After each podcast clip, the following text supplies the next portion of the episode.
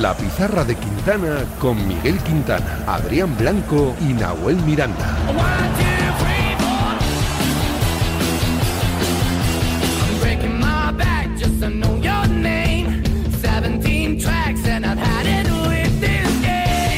Hoy viernes volvemos a tener una pizarra de Quintana Express porque a las 6 de la tarde se juega la tercera el tercer partido de cuartos de final de la Copa del Rey de Baloncesto que me iba ya a las semifinales y eso no, eso tocará mañana. Enseguida estamos en Málaga con Charlie Santos, pero en el programa de hoy además vamos a hablar de la derrota del Real Betis Balompié de Pellegrini, de la previa de la jornada de liga número 25 y de y de y de Kylian Mbappé también, sí, algo habrá que hablar, digo yo.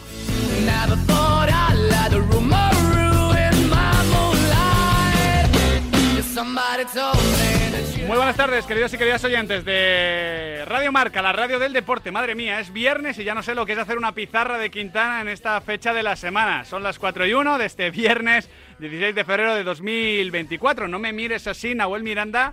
Ya sabes que hasta ahora suelo estar tranquilito en casa, pero bueno, hoy había que estar. ¿Qué tal, Nahuel? ¿Cómo estás? ¿Qué tal? Buenas tardes. Eh, sí, eh, ya lo has dicho tú. Lo has dicho tú antes de que te peguen el palo. Sí, sí, sí, hay que anticiparse. Ya has visto que estaba como si fuera el bateador, ¿no? Sí, sí, sí. Hay que anticiparse, es, es, es, clave, porque además, claro, tengo aquí desplazado a mi izquierda, como es habitual de lunes a jueves, pero como es improcedente los viernes, a un Adrián Blanco. ¿Qué tal, Adri? ¿Cómo estás? ¿Qué tal, chicos? Muy buenas. Que tú ya estás habituado a lo de sentarte aquí en el medio. Sí, de hecho, me he sentado en el centro del estudio y ha dicho Pablo Parra, oye, que hoy no te toca aquí. Muévete de sitio antes de que te echen. Y yo, ay, es verdad, perdón. No, no, no, no. Hoy en horario o en formato express, en horario de 4 a 5 y media de la tarde, hacemos la pizarra de Quintana al completo. Algo habrá que hablar de Mbappé, digo yo, ¿no? Algo habrá que hablar, digo pero, yo. Pero algo. Algo. No va a ser la hora y media ni de broma dedicada a Kylian No, no, Mbappé. no, pero algo sí, ¿no? Algo. Algo, vale, vale. Lo justo y necesario. Perfecto. Lo que toca. Lo que sabemos. Sí. Vale. Bueno, Lo que sabemos y ya está. lo que sabemos y un poquito más. Tampoco, vale, tampoco vale. nos pasemos, tampoco vale. nos pasemos. En todo caso, esta pizarra de Quintana de lunes tenemos que arrancarla con la mala noticia de la derrota ayer del Real Betis Balompié ante el Dinamo de Zagreb 0-1 en un partido complicado, porque para empezar hay que explicar la cuestión ambiental. El club, el Real Betis Balompié, quería cobrar eh, por la entrada del partido de conference extra a los abonados, 20 euritos, Claro, el- la debacle en la Europa League no la vio venir nadie, entonces eh, a la hora de gestionar los abonos de temporada no se incluía la Conference Claro. League en el pack. ¿Quién la paga? Los aficionados, como siempre, Hmm. ¿no? Como siempre, claro, ¿quién lo va a pagar si no? ¿El club que no estuvo bien con el tema de los centrales? No. ¿La plantilla? Tampoco. ¿El entrenador? Tampoco. Los aficionados. Eso Se les sí. pidió 20 euros más. La entrada del Benito Villamarín fue muy floja. Aún así había más de 25.000 personas.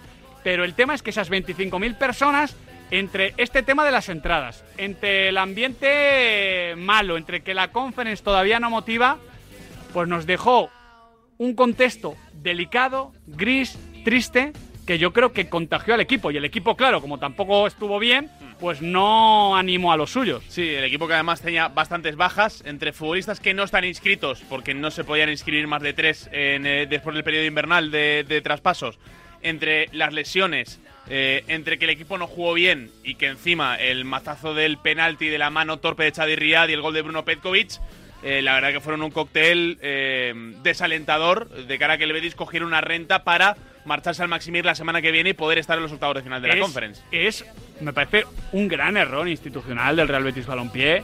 Eh, sé que la economía del Betis no es la más saneada de, de- de la Liga Española y de aquellos polvos estos lodos, pero creo que a los aficionados hay que dejar de exprimirles por un tema de justicia, diría, pero también de pragmatismo.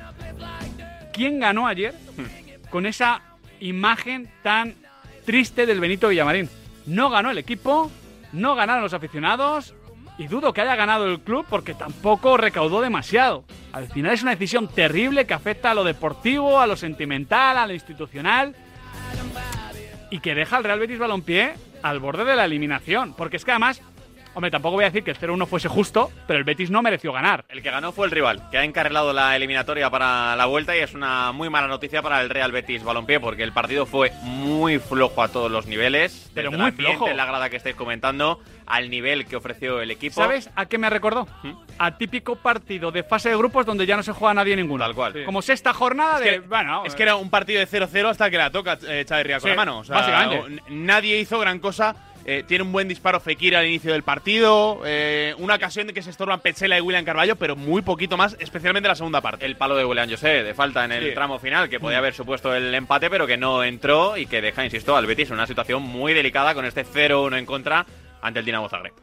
Sobre todo porque yo creo que esta conference, y lo vuelvo a reivindicar después de lo de ayer, creo que es aprovechable y disfrutable. Para el Betis, pero para cualquiera. Yo puedo entender, hombre, que hay otros equipos que bajan a la tercera categoría, por decirlo de alguna manera, o al tercer trofeo continental y no les sabe como la Champions o como la Europa League. Vale, de acuerdo. Pero a este Betis de Pellegrini precisamente le faltan noches de gloria europea. Sí. Porque tiene la Copa, porque ha hecho muy buenas ligas, pero en Europa papeles discretitos. Tampoco que se haya metido grandes trastazos, más allá de la fase de grupos de esta Europa League, porque ha caído ante equipos de, de buen nivel, pero falta esa gran noche. No, y- y ayer Esa gran con- noche se puede vivir en cuartos de final o en semifinales de la Conference. A partir de los cuartos es muy difícil diferenciar la Conference de la Europa League. De verdad, ¿eh? Ayer haciendo el partido en marcador europeo, eh, repasábamos con Aus. Oye, yo le preguntaba, pero te- tenía curiosidad. Eh, ayer se convertía el Betis en el equipo español que en más competiciones europeas diferentes ha participado. Ah, eh, qué buen dato. Debutando en la, en la conference. Y decía, oye, ¿qué es lo más lejos que ha llegado el Betis en cualquier competición europea? Y eran unos cuartos de final de Recopa, creo que eran. Eh, Pues eso. Es que, es- claro, es que el Betis no va sobrado de eso. Y si comparas con todos los equipos que han ganado ligas en España, que han estado eh, en la parte de arriba los últimos 20-25 años, todos tienen su momento de gloria europea, menos el Real Betis Balompié. Y que la temporada es larga, que estamos en febrero y la conference podía haber sido, o puede ser todavía, un buen aliciente para lo que resta de curso. Porque Yo- en Liga yo creo que no se va a mover ya de donde está, ni hacia arriba ni hacia abajo, sexto clasificado. Sí, sexto, séptimo. se- es la horquilla, ¿no? Efectivamente, pero claro, si se queda sin Europa ya en esta ronda de playoff de la conference, son muchos meses con poquito en juego. Me parece un error importante del club. Y ojo, no hay que esculpar al equipo. No, no. Porque al final el equipo es el que elimina al Real Betis Balompié de la Europa League, no los aficionados. Bueno, impli- cierta implicación de la dirección deportiva podía haber por el tema de, del central y ese enfado de Manuel Pellegrini, pero son ellos los que caen eliminados cuando lo tenían todo a favor. Hmm. Y el partido de ayer es muy justo, también desde lo futbolístico, desde eh, la determinación, Es que la ambición, final- la confianza. Yo creo que hay que ser críticos con, con el Real Betis Balompié después de lo de ayer, porque si nos tomamos a, a- a- a chufa también la conference, entonces ¿para qué estás peleando toda la temporada para meterte en Europa? Claro, eh, y al final, eh, cuando el aficionado puede tener dudas de, oye, esta competición merece la pena o no, eh, Le tienes que dar motivos. Claro, esto, lo- esto en el otro lado de Sevilla lo comenta mucho Quique Sánchez Flores sobre la afición del Ramón Sánchez Pizjuán. Que si a la afición del Sevilla, y creo que con la afición del Betis pasa lo mismo, le das un poquito, es que la gente te lleva en volandas. Es que la, la gente te da todo y son estadios de, de ambiente muy caliente, pero claro. Si ni siquiera el propio eh, Real Betis, si ni siquiera el equipo transmite la sensación de, oye, tenemos ganas de competir por esta eh, competición, eh, valga la redundancia, pues hay muy poquito que hacer. Esperemos que en siete días estemos diciendo algo muy diferente, o que estéis diciendo, ¿eh? porque yo los viernes, claro, me estáis diciendo un pizarrita que ha arrancado diciendo en esta pizarra de lunes. No. Tampoco os habéis dado cuenta vosotros. No, ¿eh? verdad que no. Me dice, ya se sabe la razón por la que no ocurran los viernes. Estás de resaca. No, no. Ojalá, ojalá. Simplemente que mi cerebro. A mí me han dicho que hoy los ratones no bailan. No. Hoy Ha hecho está, un buen amigo Hugo Alcaraz. hoy está el gato. Está el gato, sí. El gato que, que- que ahora mismo está más como un perro. Sí, está, está como, como el gato con botas un jueves por la noche, ¿no? Básicamente. Bueno, el Real Betis Balompié cayó por 0-1 ante el Dinamo de Zagreb. La noticia del día, del jueves, llegó un par de horitas antes, justo cuando acabamos la pizarra de Quintana. Se empezó a filtrar, entiendo sobre todo a partir del Paris Saint-Germain, con la primera información de nuestros compañeros de, de Athletic, que Kylian Mbappé dejará al Paris Saint-Germain, dejará el club parisino el próximo 30 de junio. Ahora vamos a analizarlo largo y tendido, pero quiero vuestra primera impresión, quiero vuestro primer titular, porque más o menos era lo esperado, pero al mismo tiempo ya no sabemos qué esperar. Yo no me lo esperaba, la verdad. Eh, hace cosa de un mes lo hablaba con, con un amigo inglés que me preguntaba, oye, en, ¿No te que esperabas el qué? ¿El qué? ¿El ¿Qué- cómo qué? o el cuándo? No, no me esperaba el qué, que se marchara del Paris Saint Germain. Yo creo que la última renovación con el PSG era eh, un paso adelante a eh, jugar en el Paris Saint Germain toda la carrera, o al menos gr- gran parte de la carrera, ¿no? Eh, Incluso después de lo del último verano.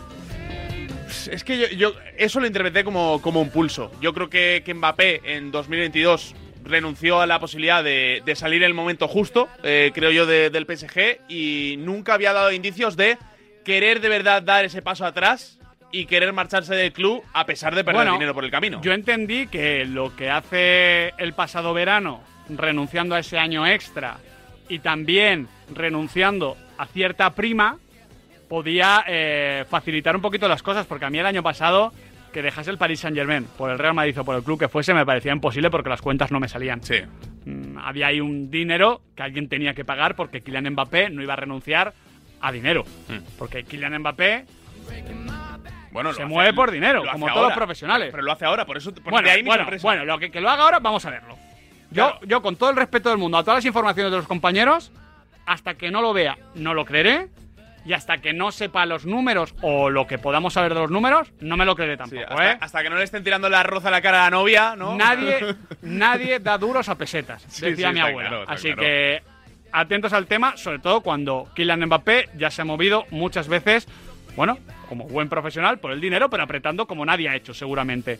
Entonces yo a partir de ahí ya sí que veía el tema probable y no me sorprendió lo de ayer, lo cual no quita que yo no pueda descartar que sigan el Paris Saint Germain. Es que yo no lo descartaría. No, yo, yo tampoco lo O descarto, sea, ¿eh? eh, bajamos el porcentaje, yo que sé, a un 10%, a un 20%, vale, ok, pero no lo podemos descartar. Ha parecido probable en otros muchos veranos que podía salir y fichar por el Real Madrid y no ha ocurrido, así que aquí hasta que no lo veamos yo tampoco me lo termino de creer. Dicho lo cual, a mí me sorprendió mucho el timing. Después del el partido ante la Real Sociedad, anunciarlo, se ha conocido que al Kelaifi se lo comunicó el martes antes precisamente del Sí. encuentro ante el equipo Cherurdín. A mí me ha sorprendido el momento, pero todo hace indicar, parece que esta vez sí, estamos Sí. ante el penúltimo episodio de este culebrón. De hecho, acaba de publicar Fabrice Hawkins, el eh, periodista de RMC Sports, que Kylian Mbappé le ha comunicado esta mañana a sus compañeros que en efecto se marcha a final de temporada. Insistimos. Precaución. Sí, sí. Amigo conductor. Toda la del mundo. Sí, porque Kylian Mbappé tiene precedentes. Oye, mm, que es lo normal, yo creo, yo apostaría ahora mismo que va a firmar por el Real Madrid. Y si no, antes que quedarse en el Paris Saint Germain, por otro club. Hombre, es- Pero hace dos años hubiese puesto dinero a que firmaba por el Real Madrid. Hubiese apostado dinero. Y lo hubiese palmado. Y lo hubiese palmado como un campeón. Sí, sí. eh, estaría bien que el mensaje hubiera sido, bueno chicos, el año que viene no vamos a jugar juntos y que igual se ventila 24 en el Paris Saint Germain, ¿no? Es verdad que tamp- tampoco hay que descartarlo, ¿eh? Tampoco hay que descartarlo. Luego hablamos un poquito más del tema Mbappé, comentando todas las informaciones, comentando todas las reacciones y empezando a debatir sobre lo que puede ser el siguiente paso, que es quién lo ficha. Hmm. ¿Tendrá ofertas Kylian Mbappé? No sé. ¿Tú crees? ¿Habrá alguien ¿Tú crees que interesado? llegará en verano? Yo eh? de momento solo he visto clubes renunciando a fichar a Kylian Sí. Mbappé. Esta mañana Mikel Arteta, por ejemplo. Bueno, no lo ha rechazado. Ah, bueno, yo, yo iba, yo iba en otro tono. O sea, he visto pues equipos de segunda rep diciendo que Mbappé no va a fichar. Bueno, Bueno, ayer vimos al Getafe. manido ya, ¿no? Bueno, pero Un culebrón tan largo, claro, eh, cuesta no haber metido el chiste. Si eres el, el, el community manager de las escalerillas de abajo, claro, el escalería Eh, de abajo, un jueves normal, no tiene nada que publicar, claro, pues es de, oye, Kilian, que aquí no. hay que entender al, al community manager de las claro, escalerillas de abajo. sí. ¿Habrá, habrá, habrá escalerillas de abajo?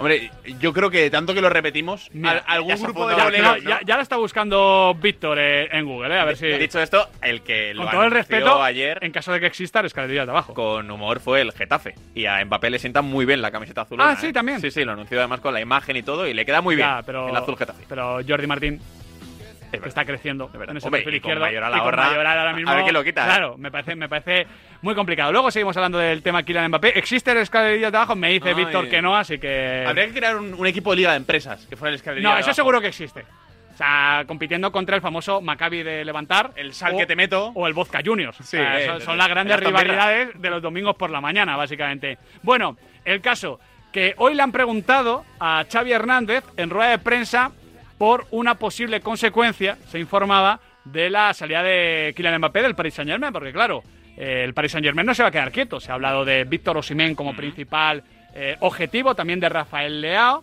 y se ha hablado de Gaby, de que puede llegar el Paris Saint-Germain y poner la panoja. Le han preguntado por esto a Xavi Hernández, y Xavi Hernández ha dado la respuesta que yo creo que en este caso sí quiere conocer todo el barcelonismo. Yo creo que Gaby debe quedarse. Debe quedarse, es culé. Para mí tiene que ser uno de los capitanes del equipo en el, en el futuro. Entonces, para mí no hay color. Pero estamos hablando siempre de salidas, de bueno, de Gaby, pues bueno, haremos una excepción porque está lesionado y no puede participar, ¿no? Pero Gaby tiene que ser el, el Barça del futuro. Yo estoy con Xavi Hernández. Completamente de acuerdo. No sé si hay algo de cierto en el tema, o sea, me podría encajar que el Paris Saint Germain evidentemente se interesase por un jugadorazo como, como es Gaby, pero el Barça no puede renunciar a él y al mismo tiempo también digo, igual que ha habido, hay y habrá humo con Kylian Mbappé y su posible destino o su posible decisión, hay y habrá humo con los intereses del Paris Saint Germain de cara a reforzar su plantilla. Ah, Porque seguro. ahora mismo todo eh, agente Sí, está sí. intentando vincular a su futbolista Claro. con el Paris Saint Germain. Para apretar un poquito a su club. de, Oye, que me están llamando. O para venderse al Paris Saint Germain. También, también. Que, que, oye, eh, si alguno quería dar un golpe encima de la mesa después del mensaje de Mbappé, el que lo consiguió fue Rafa Leao. No sé si habéis visto la acción del ¡Buah! 3-0. ¡Qué gol! Eh, Sí. En la goleada, la gran goleada que tuvimos ayer en la jornada del playoff de la Europa League, 3-0 al Rennes. El, el 3-0, si no lo habéis visto, yo recomiendo Es verlo. que, eh, em, Rafael Leao es Kylian Mbappé light, ¿no? Siendo Bueno, buenísimo, pero, o sea, es un jugador que se parece bastante a Kylian Mbappé, pero, que pero parte de una no, posición pero no light, ¿no? Eh, No, es- claro, es que un poquito menos bueno. pero, pero muy poco, ¿eh? Es como, es Kylian Mbappé. Porque Sí, la M es muda. ¿no? Sería un poquito eso, Rafael Leao. Ahora hablamos más de- del tema Kylian Mbappé, siempre a partir de la información publicada y que nos transmite confianza. Por supuesto que sí, pero estamos en la semana más bonita del deporte en España. La semana de la Copa del Rey de Baloncesto ya arrancó ayer con dos partidos, ojo, ¿eh? que se decidieron in extremis. Así que nos vamos a Málaga para preguntarle por ellos a nuestro Charlie Santos. ¿Qué tal, Carlos? ¿Cómo estás? Saludos chicos. ¿Qué tal? ¿Cómo estáis? Muy buenas. Ahora te pregunto por lo de las 6, ese Barcelona Baxi Manresa, también por lo de las 9, ese Unicaja Lenovo Tenerife, pero antes vamos con lo de ayer, arrancamos en Sí. orden cronológico. Al final, UCAM Murcia exigió la mejor versión del Facu Campaso para que el Real Madrid se Sí, metiese en semis, ¿eh?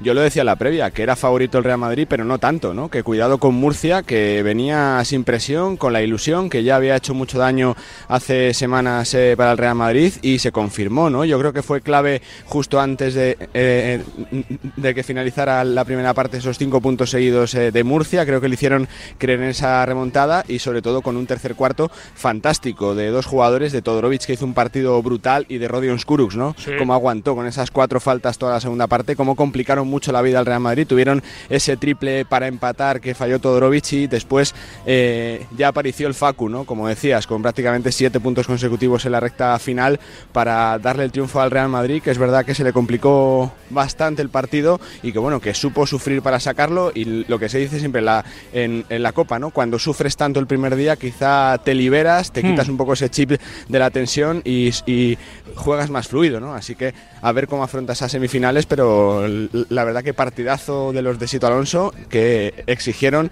el 100% en total del Real Madrid Sí, sí. Se enfrentará el Real Madrid al Valencia Basket mañana. Un Valencia Basket que ganó en la prórroga después de una prórroga forzada in extremis de forma bellísima, Charlie. O sea, la remontada de Gran Canaria, que ojo, sí. en la propia prórroga también amenazó con volver a hacerla, tuvo mucho mérito. Fue un partido más con algo de menos ritmo que el anterior, eh, con más defensa, eh, con parciales, no con esa remontada al final de Granca con ocho puntos cuando parecía que se lo llevaba Valencia, ese triple precioso de Brusino en el último segundo del partido y sorprendente lo bien que gestionó la prórroga Valencia Sí, sí, ¿no? sí. Porque siempre se, eh, se suele decir que cuando te la clavan justo antes del final te hunde psicológicamente, pero todo lo contrario, ¿no? Creo que jugó su mejor baloncesto, tanto en defensa como en ataque, con un Brandon Davis brutal y con un Chris Jones que apareció y bueno, pues creo que se llevaron el, partido con justicia, rompen un poquito esa barrera de cuartos de final que era clave en lo mental, con dudas, ¿no? Con el proyecto, con Mumbrú y bueno, pues eh, creo que también, ¿no? Como el caso del... eh, de su rival, ¿no? Del- de este Real Madrid que seguramente sea favorito, tenga más presión y bueno, pues que, que yo creo que será un partido seguro competido, ¿no? Porque siempre son chulos estos partidos, ¿no? Sí. Entre ambos equipos. no fue el partido favorito de eh, Sergio Scariolo, ¿no? que, que tuvo ahí media hora de partido, sobre todo Charlie. que- Estuvo sobre el alambre, sobre el alambre, ¿no? Se quería ir cuando eh, con el triple para Bursino, bueno, pues eh, se quedó para ver la prórroga. Creo que se puede ir contento con el partido que hizo Jaime Pradilla, por ejemplo. Sí. Eh, ya hablando en clave selección, creo que está creciendo mucho en las últimas semanas y siendo un jugador fundamental. Y bueno, pues eh, por supuesto, tomando notas, ¿no? En clave más eh, ya selección, más.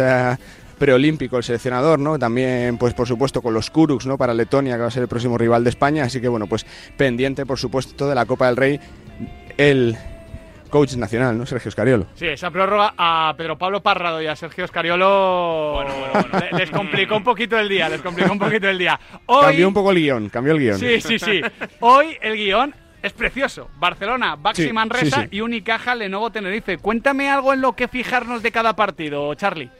A ver, eh, la afición de Manresa, que yo creo que va a ser amplia mayoría, eh, la Copa se vive muchísimo en Manresa, se recuerda todavía, ¿no? La de Chichi Creus hace 27 años en Murcia, precisamente contra el Barça. Yo creo que es un partido donde el Barça es muy superior por plantilla, pero donde creo que puede ser de un guion parecido al del Real Madrid ayer, ¿no? Donde esté ahí, ahí con la goma prácticamente Manresa a- a- hasta el final del partido y bueno, pues creo que tiene que sacar si quiere potencial, ¿no? Es que tiene el Barça individual con Billy, con la Provítola y con Vesely. Creo que es un partido con, con claro color del Barça, pero donde puede haber también ciertas opciones, ¿no?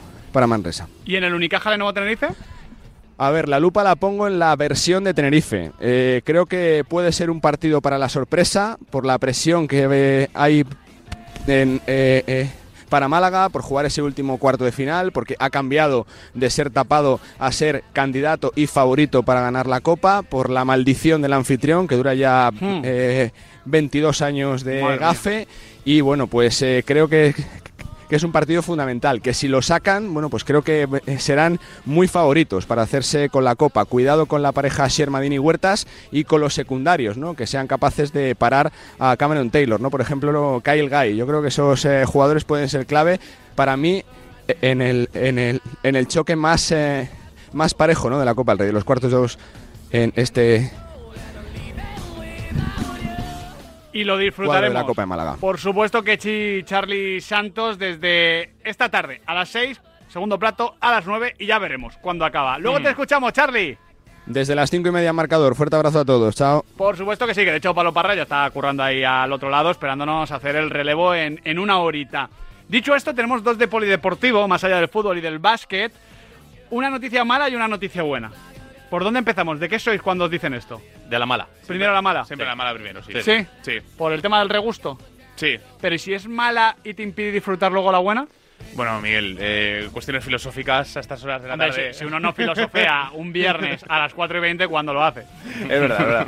Nada, la mala mejor y, Vale, y- sí, sí. y luego ya La buena por lo menos te amortigua un poco. Pues la mala me la vas a tener que contar más en profundidad tú, eh, Nahuel Miranda, porque a Mocatir le han caído dos años de sanción. Así lo ha comunicado hoy la UIA, la Unidad de Integridad del Atletismo. Eh, la sanción abarca desde el pasado 7 de febrero de 2024, evidentemente, hasta el 6 de febrero de 2026. Katir todavía puede recurrir al TAS, pero recordamos esa rueda de prensa que vimos aquí en Sí. directo en la pizarra de Quintana de Raúl Chapado, el presidente de la Real Federación Española de Atletismo, eh, donde contaba que si un atleta tiene un expediente abierto por disciplina o por dopaje, no es elegible para cualquier competición internacional, o lo que es lo mismo, lo va a tener muy Sí. complicado Mocatir para poder estar en los Juegos. Porque además el presidente decía también que la cautelar Sí. sigue siendo un expediente abierto, aunque se le concediese la cautelar no sería elegible, así que vamos a ver cómo se resuelve este tema. Todavía puede recurrir Mocatir, pero honestamente pinta mal y desde luego pinta a que no va a estar en los próximos Juegos Olímpicos de París 2024. Allí sí estará una de nuestras grandes opciones de medalla. No pudo meterse en la final, cayó en semifinales, pero hoy la selección femenina de waterpolo se ha llevado el bronce con un gol desde el centro del campo en el último segundo. De la piscina. Pero es campo, bueno, sí, ¿No? sí, sí, claro, llamarlo campo. Claro. Un poquito ah, de, de- de- de- de futbolero he quedado. Hombre, Quizá. Desde el medio de la piscina. Hombre, de la piscina. Un, un campo así encharcado sería la albufera de Valencia, ¿no? Bueno, en los 90 era, y en los 80 era bastante más habitual. Pero, pero sí, ¿habéis visto el gol? Sí, sí, sí. A Grecia. 10, Sí. 9. Claro, es que Grecia igual se ha precipitado un poquito, intentando decir, "Bien, vamos a tener la última. Sí, sí, sí. La ha liado, La ha gestionado mal. la ha gestionado mal y en el último segundo bien Golito. por la selección, con mucha emoción se ha vivido en Teledeporte. Está el clip subido para quien no lo haya visto. Muy recomendable la narración y el momento. ¿eh? Eh, Exactamente. Y está, antes que buscarlo por ahí, está en marca.com. Claro. Ah, vale. Claro. Claro, claro. Eh, marca.com. Pues marca.com facilita todo, La ¿vale? Biblia, el libro gordo de Petete. Es verdad que todos somos Radio Televisión Española, pero, Sí, sí, pero sí. también, Teledeporte somos, somos todos. También somos marca. eh, punto com, por supuesto que sí. Oye, os había dicho que tenemos una noticia buena y una mala, y en realidad tenemos dos buenas. ¿Hay otra? cerramos con sí, la buena? Cerramos con la mejor. Ah, vale. Claro, es que los mejores equipos siempre tienen una buena estrategia para ganar. Pues esta estrategia de Repsol para hacer nuestra movilidad más sostenible me parece buenísima. Como saben que reciclar cada litro de aceite de cocina usado ahorra más de 2 kilos y medio de CO2 a la atmósfera, ha lanzado los combustibles 100% renovables en más de 60 de sus estaciones. Y atentos a la jugada, sin tener que cambiar nuestro motor y conservando toda su potencia. Eso es una buena estrategia.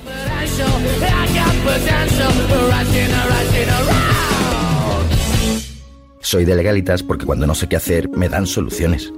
Como cuando pagaba y demás por una valoración catastral incorrecta y me ayudaron a recuperar 4.000 euros.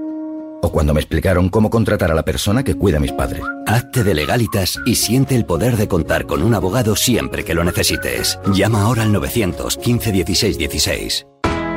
Mantén tu colesterol a raya con Oxicol y su fórmula con monacolina K y berberina. Una cápsula al día es todo lo que necesitas para ayudar a mantener unos niveles de colesterol adecuados. Oxicol, porque cada latido cuenta. Y recuerda, encuéntralo en tu farmacia. Tenía que ser de Kern Pharma. ¡Eh! ¡Despierta! Te estamos buscando a ti. Participa ya en la peña Quinieláticas de Oro de la Administración de Loterías El Pollito de Oro. Ya somos más de 500 socios en toda España. Entra en elpollitodeoro.com y no lo dudes. Únete a nuestra peña. Ya hemos repartido más de 300.000 euros. Mayores de 18 años. Juega con responsabilidad. Su alarma de Securitas Direct ha sido desconectada. Anda, si te has puesto alarma. ¿Qué tal? La verdad que muy contenta. Como me paso casi todo el día fuera de casa trabajando, así me quedo mucho más tranquila. Si llego a saber antes lo que cuesta, me lo hubiera puesto antes. Protege tu hogar frente a robos y ocupaciones con la alarma de Securitas Direct. Llama ahora al 900-103-104. El deporte es nuestro. Radio Marca.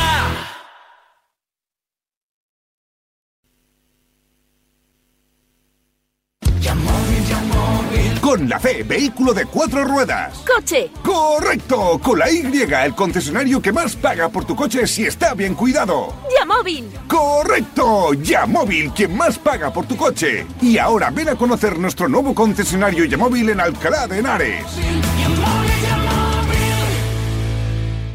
No es normal. Los problemas de disfunción eréctil, eyaculación precoz o falta de deseo sexual son muy frecuentes y tienen solución. En Clínica Masculina Europea somos especialistas en su diagnóstico y tratamiento. Pide cita en la web de Clínica Masculina Europea. Mejora tu vida sexual. Clínica Masculina Europea, la solución a tus problemas. Monse, cáncer de mama, 45 años. Escúchame, cáncer. Me has cambiado la vida dos veces. La primera me pillaste desprevenida. Pero uno aprende, ¿sabes? A resistir, a plantarte cara. No has acabado conmigo. Ahora me has hecho más fuerte. Valorar más las pequeñas cosas. He vuelto a sonreír y confiar en la investigación. En CRIS contra el cáncer damos esperanza a miles de personas creando tratamientos innovadores para que su vida no pare.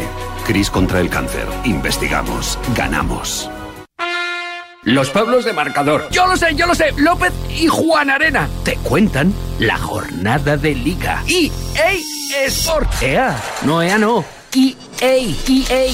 Sábado. Con un Atlético Las Palmas, un Osasuna Cádiz, un Celta Barcelona y un Valencia Sevilla. Marcador con los Pablos. López y Juan Arena.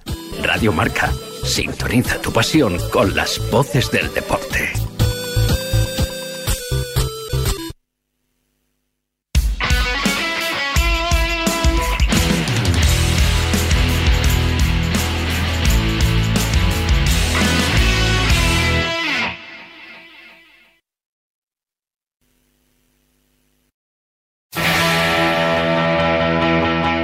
En Radio Marca, La Pizarra de Quintana.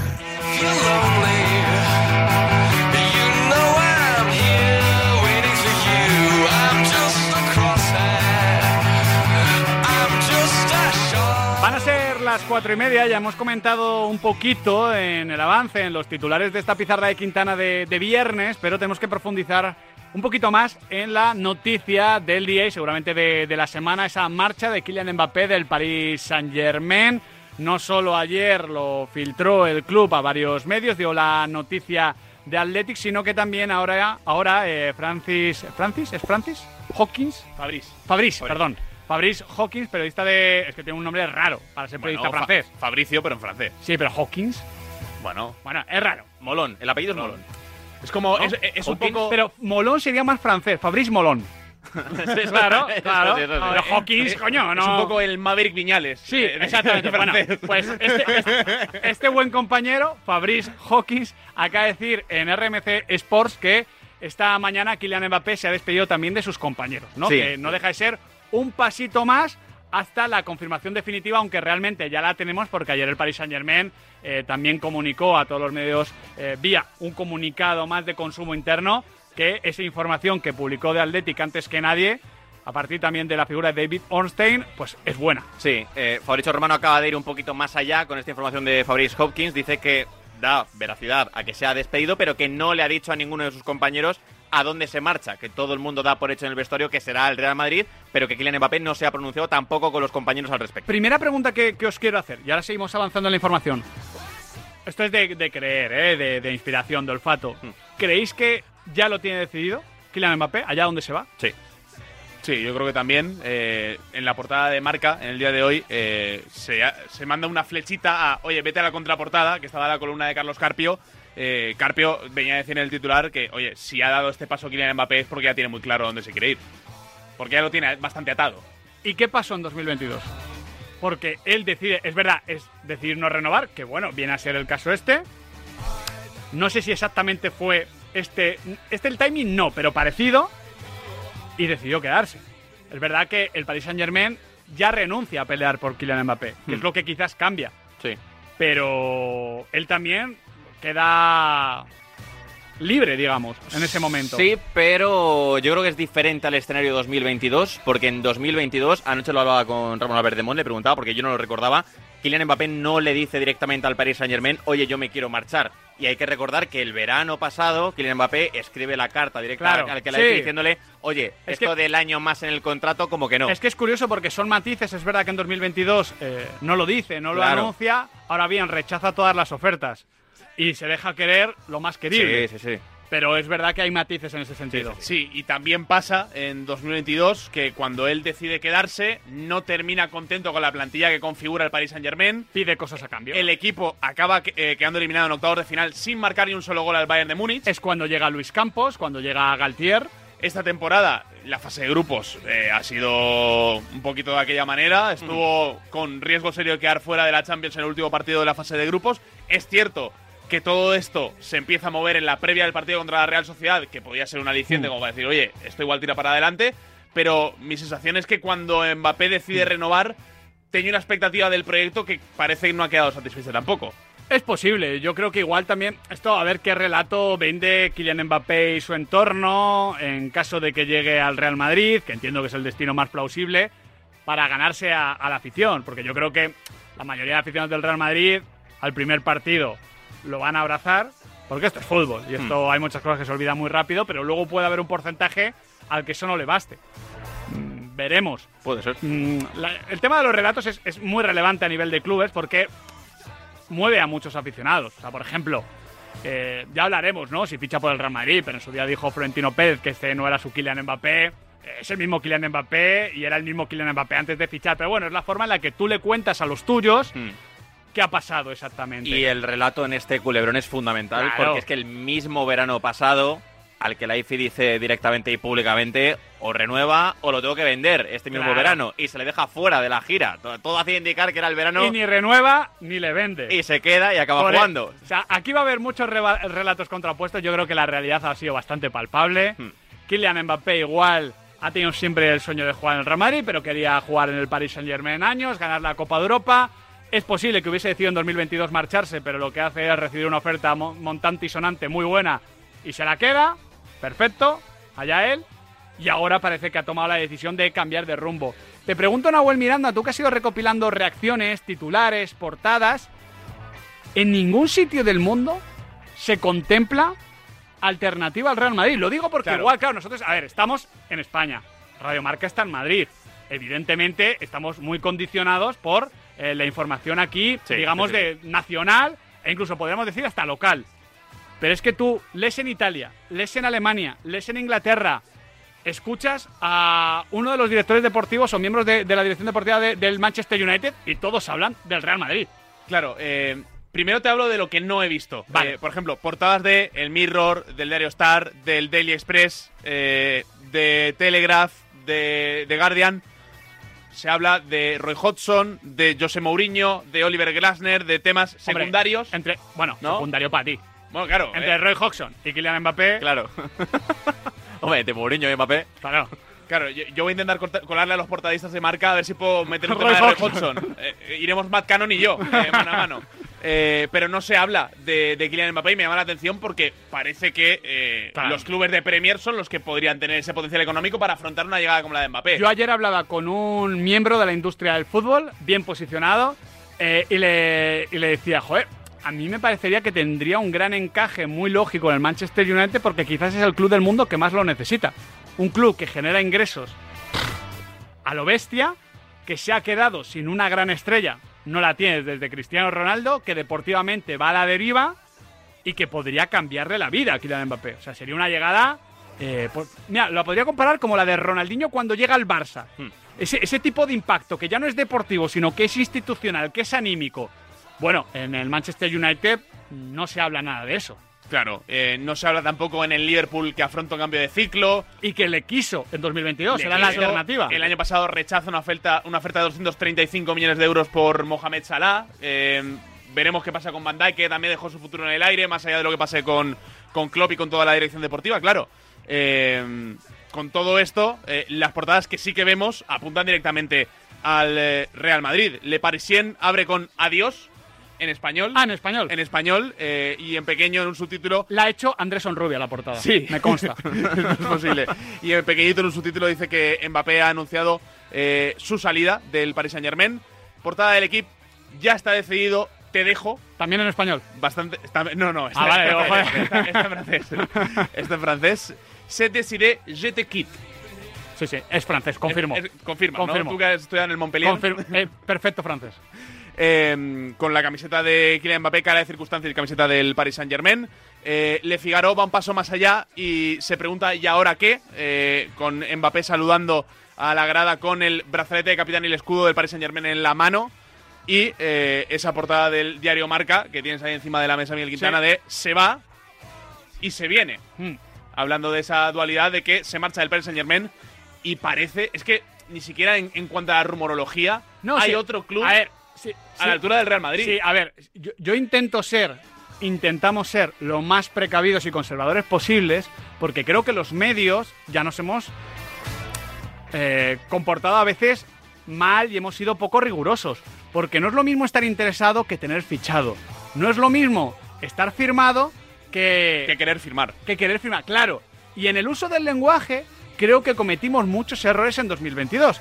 El verano pasado, aquí en la pizarra de Quintana, como no veíamos factible su fichaje por el Real Madrid, hicimos un editorial y tuvimos un compromiso de solo informaremos de las informaciones veraces de Kylian Mbappé. Cero rumorología. Ahora, si tú no conoces el caso Mbappé, si fuese otro futbolista, estaríamos ya analizando la llegada de Kylian Mbappé al Real Madrid. Hmm. Estaríamos hablando de su posible encaje con Vinicius o con Bellingham. No lo vamos a hacer hasta que no sea oficial, porque es precisamente Kylian Mbappé. Sí, sí, sí. Pero intentamos ser lo más precavidos posibles, porque creo que ya muchos lectores y oyentes se cabrearon con los medios con razón hace dos años, hace tres, hace cuatro o hace unos meses.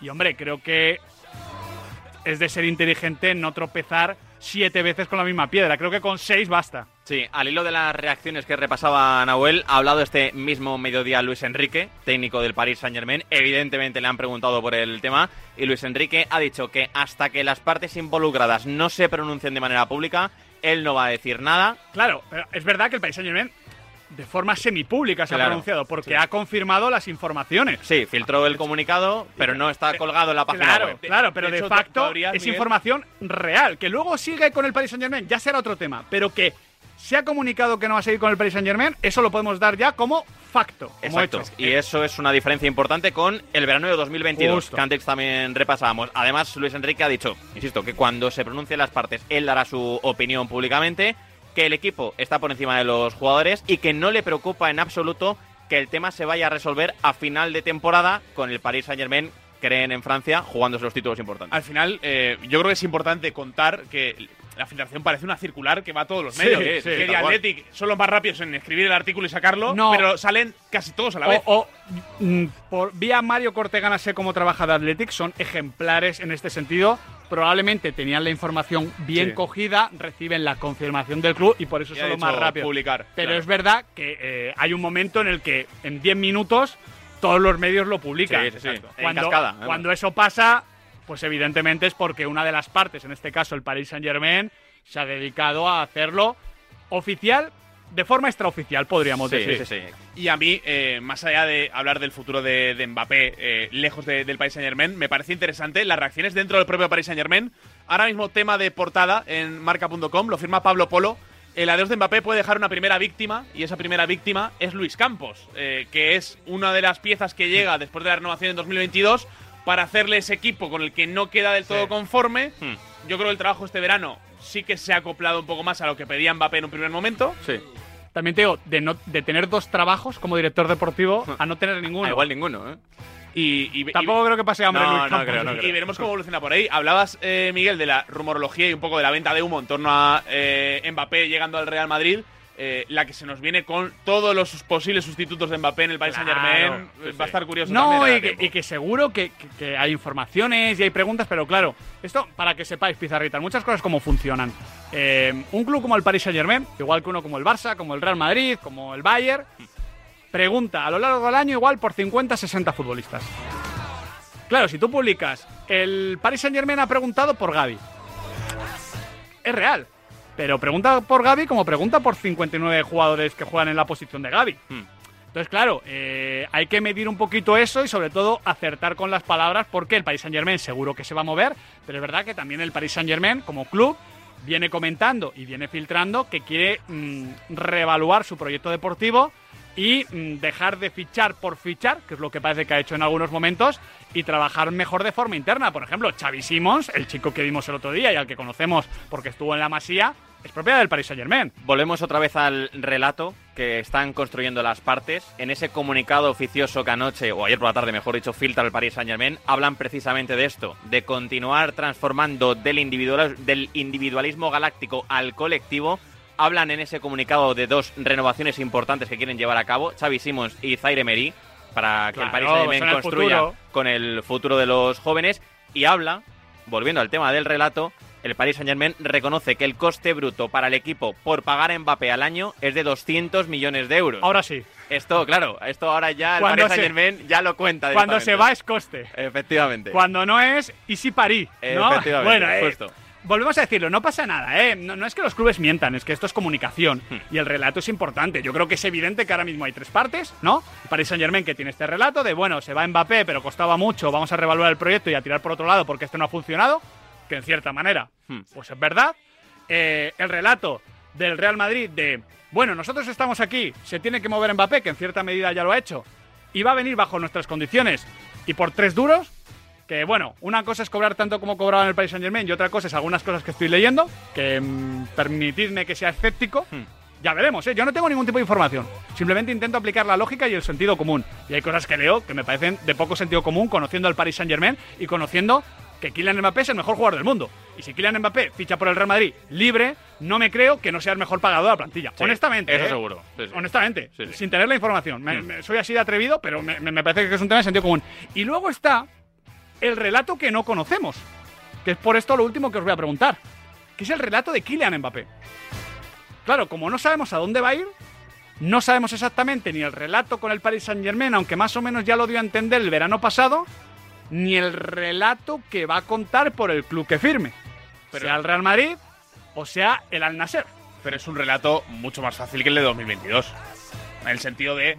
la- eh, claro, eh, Mbappé No cuando sé. parecía dispuesto a salir, al final se queda por un motivo económico que ya sabemos Ah, que de cara a. Sí, sí, pero, pero para el Real Madrid, si hubiese firmado en 2022, no había ningún relato que vender. Bueno, No, no, no. he, he venido cuando acaba el contrato. Después de la decisión que toma. Claro, pero ahora Ahí dice, bueno, eh, yo tenía la ilusión de jugar con el equipo eh, de mis amores, eh, que era el Paris Saint Germain, y poder intentar ganar una Champions. Me he quedado lejos, o no, ya veremos esta temporada. Y por eso vengo al Real Madrid o al equipo de turno. Eh, me parece bastante más sencillo de comunicar esto, esta salida, que no la renovación del 22. Pero no te digo el relato con la salida. Que sí, te lo puedo comprar y aún así los relatos con las salidas. Eh, Lle- eh, Llegas y no metes eres- dos goles y eres un fenómeno, y si no los marcas te van a. tirar No, piedra. pero no, te digo, no, con No eres tú, soy yo. eh, Hmm. Hemos crecido de forma diferente.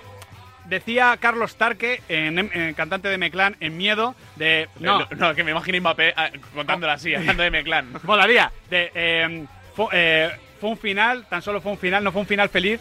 Tan solo fue un, o sea, es el final, no fue un final feliz, tan solo fue un final, en el sentido de que los finales finales son. Siempre Sí. son tiene un punto de, ama- de- amargura, malos, negativo, lo que sea.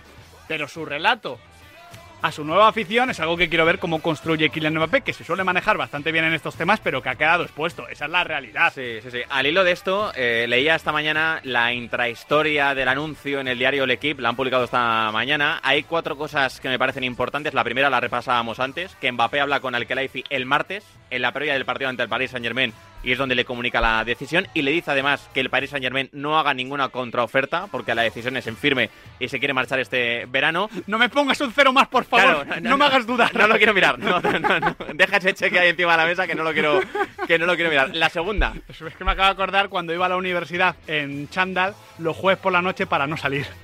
Pero claro, bueno. pues si, salías, si ibas ya con chándal no, no ibas Claro, a ya. Ya, mira, si vengo Claro, así- vengo así no puedo salir. No puedo, ya, ya no voy. Eh, la segunda clave es que Mbappé tomó la decisión hace semanas y que estaba esperando el momento para comunicarlo y que Al-Khelaifi no se sorprendió de la decisión, que ya sospechaba por dónde iba a ir la decisión de Kylian Mbappé. La tercera es que el Paris Saint-Germain no juega en casa hasta el 25 de febrero, que tiene unos cuantos días para que se calme un poquito la situación y el recibimiento de la afición francesa a Kylian Mbappé. Y la última, que me parece la más importante, en el diario L'Equipe dicen, por filtración del Paris Saint-Germain, que en el club creen que Mbappé estaría dispuesto a dar parte de la prima del fichaje del Madrid, dárselo al Paris Saint-Germain para que, como se marcha libre, Sí. el Paris Saint-Germain se lleve algo y no cero euros. Esto me suena random. A mí también, a mí también, randomísimo. pero es lo que contaba el diario del equipo esta mañana. Pero bueno, eh, todo tan raro en esta operación que Sí, ya sí, hay que no creerse y creerse todo. Sí, sobre todo porque esto, al parecer, era el acuerdo al que había llegado con Alkelaifi el pasado verano para que le dejase jugar Ya, esta temporada. ya, pero en qué- sí, sí, puede No, ser, sí, pero si no está firmado, no- bueno, no, No, sé, y, no lo sé. y- y yo tengo mucha curiosidad, como le da el Paris Saint Germain por empezar a pasar rondas en la Champions, a ver si no cambia todo esto. que es que ha, ha dado tantas vueltas, tantos giros de guion esta historia, que ya, incluso con afirmaciones tan contundentes como la noticia que conocimos ayer, es que me parece Que sí, posible que, sí. se vuelva atrás. El, o sea- el colofón sería Madrid para Saint Germain en la final de la Champions. Eso sería ya. Eh, eh, no, no, pero coger el, mi- coger el micro antes de la final, quien gana, se queda voy. Kylian. Co- como un partido homenaje, ¿eh? La primera mitad con uno y la segunda con- otro. Yo no descartaría nada. No, yo tampoco, yo Eh, ya- tampoco. Ya, hemos visto tantas cosas que no hay que descartar nada. Pero bueno, esta Oye, es la. i- Igual el Mbappé que ha dicho que se va a ser hermano pequeño, que está también en el- Sí, sí. Eh, eh, tenemos contrastado que es Kylian, ¿no? que no es Ethan. Vamos, vamos a contrastarlo y ahora, y ahora seguimos con la información. Pero bueno, esta es un poquito la, la última hora y lo que sabemos y lo que no sabemos del caso Kylian Mbappé. Conforme haya más informaciones y más cuestiones tangibles, pues las contaremos y las analizaremos. Si no, iremos dejando de hablar del tema para no darle más recorrido y darle vueltas permanentemente a una información que se cuenta rápido y se explica de forma más o menos sencilla. Veremos si es así, veremos si hay noticia en los próximos días. El deporte es nuestro. Radio.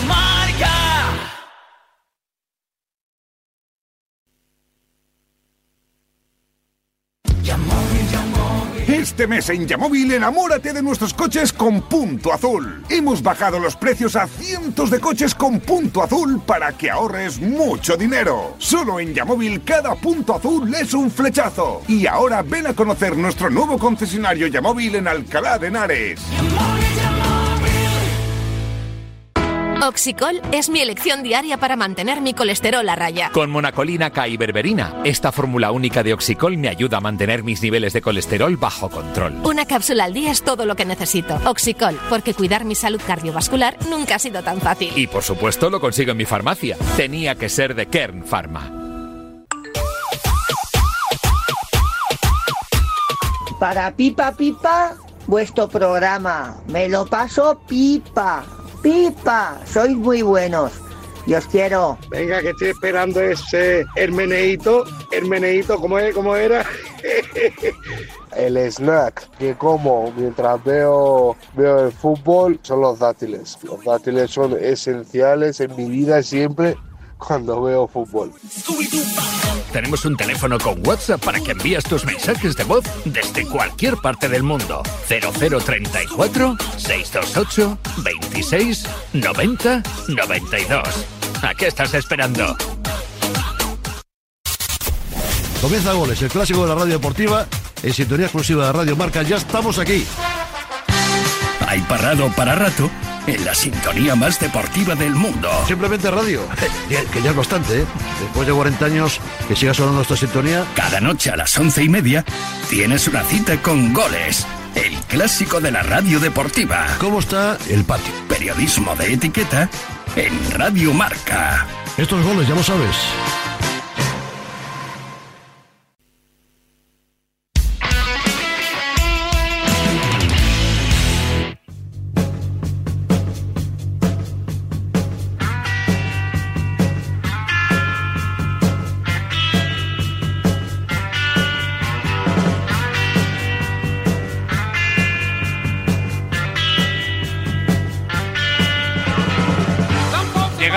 Momento clave de todos los viernes. Vamos con las previas de la jornada en la liga para poder apañar un poquito tu 11 del Movistar Fantasy Marca. El juego con más estadísticas, mejores premios, nuevas ligas y opciones de personalización. Descárgate el Movistar Fantasy Marca en tu móvil y demuestra a tus colegas quién sabe más de fútbol. Después de una semana subiendo los cafés, ya os digo yo que no pienso palmar. Bueno, ya veremos. Bueno, no está No tu mano. Ya veremos, pienso mano. palmar, salvo que Ernesto Valverde deje alguno de los suyos en el banquillo otra vez, que Ronald Araujo se me lesione y que, eh, bueno, Miguel Gutiérrez, después del menos dos, banquillazo. Lo siento por mi tocayo. banquillazo. Sentenciado, De hecho, en el equipo no tengo ni a Araujo, ni a Miguel Gutiérrez, ni a Sancet. Aquí, Uh. el que no funciona, fuera. Uh, mano dura, ¿eh? Te digo mi once. Venga. Ruiz Silva en portería. Vale. Bitzel, Javi Galán, Mosquera. Vale. Gundogan, Pepe, Pedri, Alex García. Grisman, Rodrigo, Vinicius. Aunque igual en la delantera cambio porque tengo por ahí a Dovic, tengo a Borja Mayoral. Igual ahí hago algún cambio. Mm, venga, te digo el mío. Venga. Álvaro Valles bajo palos. Petzela, Cubarsí, Reinildo, Javi Galán. Cuidado con Reinildo, ¿eh? No, no está claro que vaya a jugar, ¿eh? Ya, ya. Bueno, yo lo Vale. dejo ahí. Ahora, a- ahora veremos. Eh, Fede Valverde, Luis Rioja, Aleix García, Griezmann, Vinicius e Iñaki Williams. En el Athletic Girona del lunes. Yo, partido ese, ¿eh? Yo, yo estoy enfadado porque sigo teniendo demasiados defensas y muy pocos centrocampistas. Bueno, eh, ¿estás, ¿eh? enfadado con quién? Estoy viernes. enfadado con, Con el mundo. algoritmo que saca los No. centrocampistas al mercado. Sí, claro. Yo confío mucho en el Granaguay. Ya lo, lo voy anunciando. Voy con Augusto Batalla bajo palos. con Petzela, Reinildo, Pionkowski e Íñigo Martínez en defensa. De Paul, Robert Navarro, Alex García, Iñaki Williams, Vinicius, Grisman. Bueno, Bueno, creo que la próxima semana no bajo los cafés. creo. Creo, claro, justo, justo. Bueno, vamos a repasar rápidamente en este viernes de Pizarra Quintana Express los nueve partidos de entre hoy, el sábado y el domingo. Ya el lunes hablaremos de ese Athletic Club Girona, que ojo, puede ser clave para la lucha por la Champions y para la lucha por la Liga. Ya veremos qué hace el Real Madrid. Aunque antes tenemos que hablar del partido de esta noche a las 9, Villarreal-Getafe. ¿Qué queréis ver allí? Quiero ver de nuevo a Borja Mayoral y Mason Greenwood en este Getafe. Sobre todo contra la defensa del Villarreal, ¿no? Efectivamente, por ahí va a ir ante un Villarreal que sigue sufriendo atrás, al que le siguen rematando demasiado, Mayoral enrachado y esa diagonal hacia dentro de Greenwood pueden hacer daño. Pues justo yo tengo ganas de ver al otro del ataque. Quiero ver a Jaime Mata. Eh, entrevista publicada en el día de hoy con Juan Carnava Cerrada, marca.com. eh, el titular. Bordalás es un líder y para mí un maestro. Eh, y el bordalasismo, que lo encara muy bien, eh, lo encarna muy bien, mejor dicho, Jaime Mata, eh, creo que es eso que le puede faltar un poquito a la defensa del Villarreal. De hecho, ayer en TikTok digo en un vídeo de, de nuestro compañero Juan Car en una sala de, un- de conciertos en Getafe y estaban, no, no sé qué grupo era, pero con la camiseta del Getafe y claro, en mitad de, una, de un bis o lo que fuese, empezaron a cantar Bordalas te quiero. Hombre, Hombre, claro, si- ya le hubo que poner Hombre, un si vas con la camiseta del Getafe no te esperas que sea K-pop, ¿no? No te esperas que sea el típico grupo Pero- que sale en los 40 pero- principales, pero ¿no? es K-pop, ¿no? A ver, No domino, esto es BTS, ¿no? po- sí, pop coreano. Pop coreano. Que claro. por cierto, BTS, Café para muy cafetero. B- BTS se enfadó con el Birmingham porque le copiaron el logo. Les han denunciado. BTS Bueno, aquí- al, al Birmingham. Aquí Está, vamos- está muy bien, ¿eh? Aquí vamos, una buena con, historia. aquí vamos con Birmingham y en el Juan Guarnizo David Barral vamos con Barral, por Por supuesto. que sí. por supuesto. Sábado a las 2, Atlético de Madrid, Las Palmas. Recordemos, Nahuel, que Las Palmas le ganó, y creo que bien ganado, sin tampoco ser excesivo, pero bien ganado, al Atlético de Madrid en el partido disputado en Gran Canaria. Sí, que viene con la flechita para arriba también después de ganar ese partido que posiblemente era de empate, ¿no? Contra el Valencia en el Gran Canaria. Habrá que ver el rendimiento del equipo lejos de la isla, que es cierto que no está siendo malo, pero que baja un puntito el equipo de Pimienta. Y hay que ver al Atleti, porque sí, sí. claro, semana Champions, veremos que cuánto juega Griezmann, por ejemplo, al que hemos notado un poquito cansado. Es verdad que viene de semana limpia, pero cuidado. Sí, hay que ver al Atlético de Madrid, que en casa está siendo una garantía, pero oye, en Liga es un empate en el derby y la derrota del otro día ante el Sevilla, así que le toca recuperar sensaciones. 4 y cuarto, Sasuna, Cádiz, partido para no liarse de los rojillos, partido para soñar un poquitín del Cádiz. Sí, debería el Cádiz empezar ya a sumar de la mano de Pellegrino, sumar victorias, me refiero, porque sí Ganar. tiene empates en el casillero, pero claro, tiene que ganar ahora ante un club atlético Osasuna que viene de ganar el otro día en San Sebastián después de que Yagoba tirase un poquito de las orejas. Es que yo creo que Osasuna está mejor, ¿eh? Sí, creo sí, que sí. poco a poco, Se va sin ser tampoco una maravilla, Osasuna es competitivo y vamos, yo creo que Osasuna está ahora mismo un décimo con 12 puntos más que el Cádiz, no va a sufrir en ningún momento. Está en el mercado Iker Muñoz, Hmm. que lo podría meter por Robert Navarro. Robert Navarro normalmente saca muy buenos números hasta el otro día. bien, buen balón parado. Hasta el otro día que lo puse yo y, y- y misteriosamente bajó. ¿Dónde pero, pero Quintana lo ha mantenido, ¿eh? Sí. Eh, A Robert. Yo, yo lo, lo- lo voy a mantener, eh, sobre todo en eh, un Cádiz que no va a poder contar tampoco con Brian Ocampo, que era, era ese perfil de futbolista un poquito diferente que no está pudiendo ser después de la lesión. A las seis y media juega el que está inmediatamente por delante del Cádiz, el Celta. Recibe al Fútbol Club Barcelona. Partido del que no sé qué esperar. Recordamos lo que pasó en la ida, pero claro, son dos equipos de análisis incierto realmente. Sí, yo tampoco sé qué Hombre, esperar. espero divertirme porque la verdad es que para bien o para mal son equipos que se les controla un poquito todo. Sí, yo, yo creo que el partido sale bueno, pero no sé hacia qué lado va a caer o si esto acaba en un empate, porque ya sabemos los problemas que viene teniendo el Barça en Liga y el otro día el Celta, pese a casi empatar en el Coliseum, hizo un partido verdad. Tengo muchas ganas de verlo de las 9. Valencia-Sevilla en Mestalla. El Valencia es uno de los mejores locales. De hecho, el dato era que era el que menos disparos recibe, ¿no? Como local, si no me equivoco. Sí. Hasta la jornada pasada. O sea que igual sigue también en la posición más alta. Y el Sevilla, con Isaac Romero. Y en Nesiri arriba y este esquema de tres centrales, oye, está mejorando, así que espero un partido divertido. Eh, es- Y competitivo, más competitivo que divertido. Es, es un buen choque de, de nueve peleones. El Sí. Isaac Romero contra Hugo Duro. A ver quién, eh, a ver quién puede pegarle más la brasa a la defensa rival, ¿no? Eh, hay que ser pesado, hay que insistir, claro que sí. Hay, hay debate en Valencia sobre el recibimiento a Quique Sánchez Flores, que es un técnico al que se destituye en su día con el Valencia yendo muy bien. Y yo creo que el tiempo le ha dado la razón a Quique, eh, de que al final ese equipo eh, estaba bastante bien. Lo hemos hablado alguna vez con, con Cañeta aquí en el debate de la pizarra. Y creo que son dos equipos que llegan en, en momentos muy parecidos, a pesar de, de que la temporada del Sevilla esté muy lejos de lo que tiene que ser el Sevilla. Igual no soy quien para decirle nada a nadie, pero si dudas entre recibir bien o mal, quédate con lo bueno. Quédate con lo bueno de las personas. Siempre. Por Ya cierto, está, eh, eh, en serio, el- eh, de verdad. El dato del Valencia, eh, efectivamente es el equipo que menos goles ha recibido como local. Son tan solo seis tantos en 11 Pero partidos. yo te decía, remates. también- goles lo sabía, Lo, pero lo de los remates. remates lo tengo que buscar. El segundo local eh, menos goleado de la liga es el Real Madrid con siete tantos en 12 partidos. Pues ahí está el dato de los goles. Creo que de remates también. Eso habla de, de cómo es el equipo del Pipo Baraja en casa. Mencionamos al Real Madrid de local. Juega a las. Iba a decir a las 12, horario Rayo Vallecano. No, es a las 2, horario también Rayo Vallecano. Realmente juega en Vallecas. No le pudo ganar en la ida. Es el debut de Íñigo Pérez como primer entrenador. No ya del Rayo, sino en general. A ver qué vemos. Sí, muchas ganas de ver al nuevo Rayo Vallecano de Íñigo Pérez y ver si recupera un poquito la fórmula Andoni Iraola. En el Madrid, la duda de Ibrahim, que ayer conocimos que no sufre lesión, que simplemente es el golpe, a ver si está o no de inicio en Vallecas.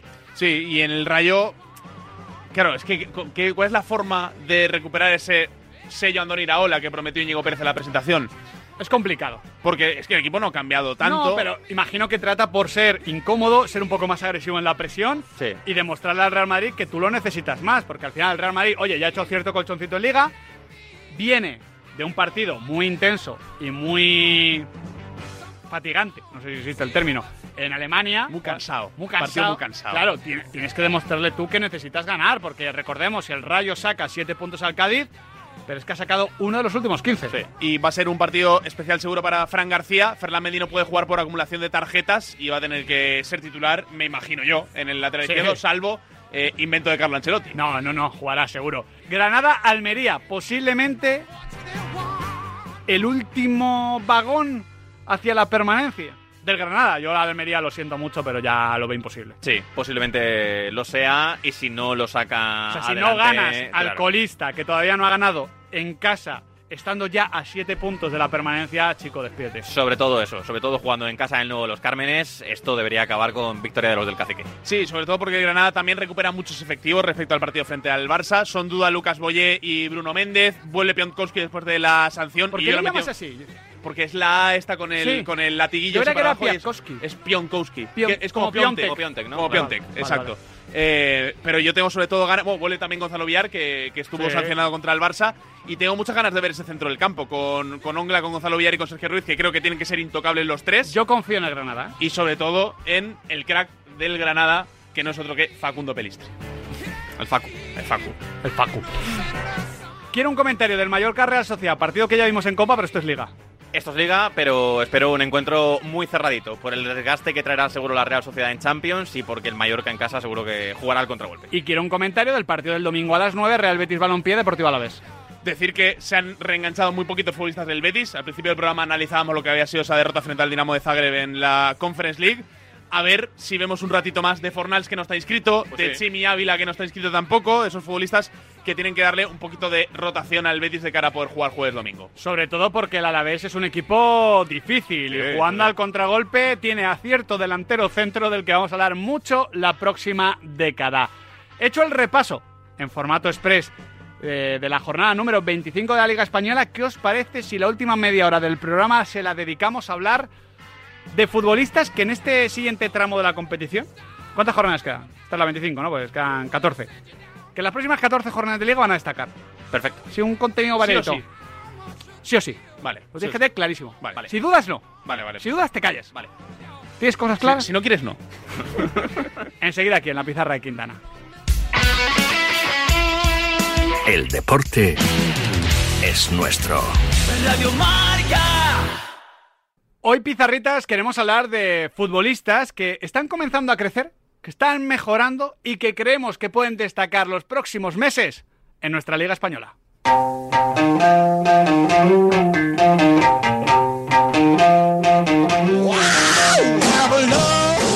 Pasan cuatro minutos de las 5 de la tarde, a las cinco y media arranca marcador con ese partido de Copa del Rey de baloncesto, Barcelona-Baxi Manresa, pero ahora tenemos que seguir hablando un poquito de liga, ¿no? Sí, sí, sí, hay ganas. Y además de jugadores eh, que creemos que van a crecer en lo que resta de temporada, los que queremos ver. Sí, que son una buena excusa también para hablar de los clubes donde están jugando. Estamos en un momento de la temporada, yo creo que por cómo está la liga, clave para cerrar o reabrir muchas peleas. Porque yo creo que corre el riesgo, hay que ser honestos, de que en las últimas cinco jornadas de liga esté todo el pescado vendido. Sí. Entonces, hay muchos eh, jugadores de equipos que quieren que esté todo el pescado vendido porque, oye, ya cierran su objetivo y pienso en las vacaciones, y hay otros que no, que van a pelear por lo contrario. Así que nosotros nos vamos a fijar en varios futbolistas que están yendo para arriba, que están comenzando a mejorar y que yo creo que pueden despuntar en el último tramo liguero. Por ejemplo, empiezo con uno que tengo muy claro y que no quiero que me quitéis. Venga. Beñat Prados. Sí, señor. Ya estaban los pizarritas queriendo que hablásemos de Beñat Prados. Y realmente del Athletic Club podríamos hablar prácticamente de, de- de cualquier jugador. Pero porque Unai a mí me gusta mucho. De hecho, a nivel de, de gustarme, Unai Gómez me, me mola un montón. Porque es que tiene un cambio de ritmo que me, que me encanta. Pero Beñat tiene más cuerpo de titular. Sí, y, y de, y de- Es más centrocampista posicional. Es un poquito lo que buscaba el Athletic Club con Ruiz de Galarreta, que se lo ha dado. Y que ahora encima parece que tiene también a un chaval subiendo el Ezama, ya instalado en dinámica de primer equipo. y que bueno, eh, yo no descarto que acabe como titular la temporada. Es que creo que ahora mismo tiene una rotación de centrocampistas el Athletic Club muy buena. Me gustan mucho los dos porque además de tener calidad, de tener talento, de tener sacrificio para jugar en el Athletic, tienen los dos mucha personalidad y no se están arrugando en escenarios Para importantes. Así que te compro el nombre. Creo que vamos a ver mucho más todavía a Beñat Prados en este Athletic Club. Suéltame uno tuyo. En Nesiri. Sí. Sí, creo que sí.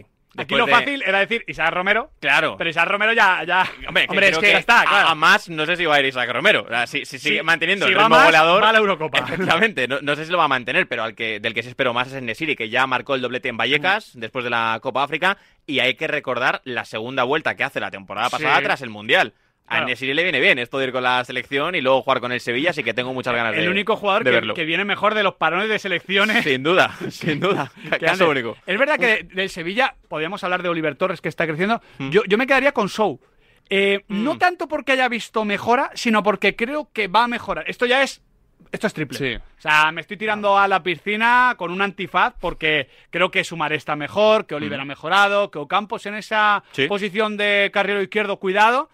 Pero creo que a Sou le puede venir mejor. Esto de que los puntas se estiren, de que el equipo esté un poquito más dentro de los partidos. Quiero confiar en él porque es un jugador que tú conoces bien del Eintracht y que tiene mucho nivel. Sí, es que es una delicia verle. Es un... confiábamos más en él que en Sumaré. Sí, es que es un 8 con esa capacidad física que le hacía falta al equipo, con ella vuelta, con gol, eh, que a la hora de gestionar una posesión también lo puede hacer, a pesar de que no, de no ser su mayor fuerte, y, y le hemos visto muy poco. En cuanto a Nesiri, antes del doblete del que hablaba Adri en Vallecas, eh, no marcaba desde el 26 de noviembre con la camiseta del Sevilla, eh, y yo por meter un nombre más, yo creo que los equipos de abajo es más fácil encontrar nombres. Sí. De hecho, he pensado en el Girona y, hombre, podrías decir Pablo Torre, pero yo el Girona. Muy poquito. Complicado. Tengo uno de- del Madrid muy que, obvio. que digo que, que estaba pensando en Loic Badé, porque menos, yo creo que complicado. A mí me estaba gustando Niansu hasta antes de, de este periodo donde ha dejado de jugar un poco, eh, pero lo de Badé yo creo que también, sobre todo con la defensa de tres, tiene que, De, tiene de que hecho, crecer. hablando del Sevilla, no sé si tienes algún nombre más o cerramos ya el De- capítulo del Sevilla no. Yo tampoco. Tengo ganas de ver con continuidad el Badé, Sergio Ramos, Marcos Acuña. Es que En tiene buena pinta. Tiene buena pinta. Tiene buena pinta. Mira, eh,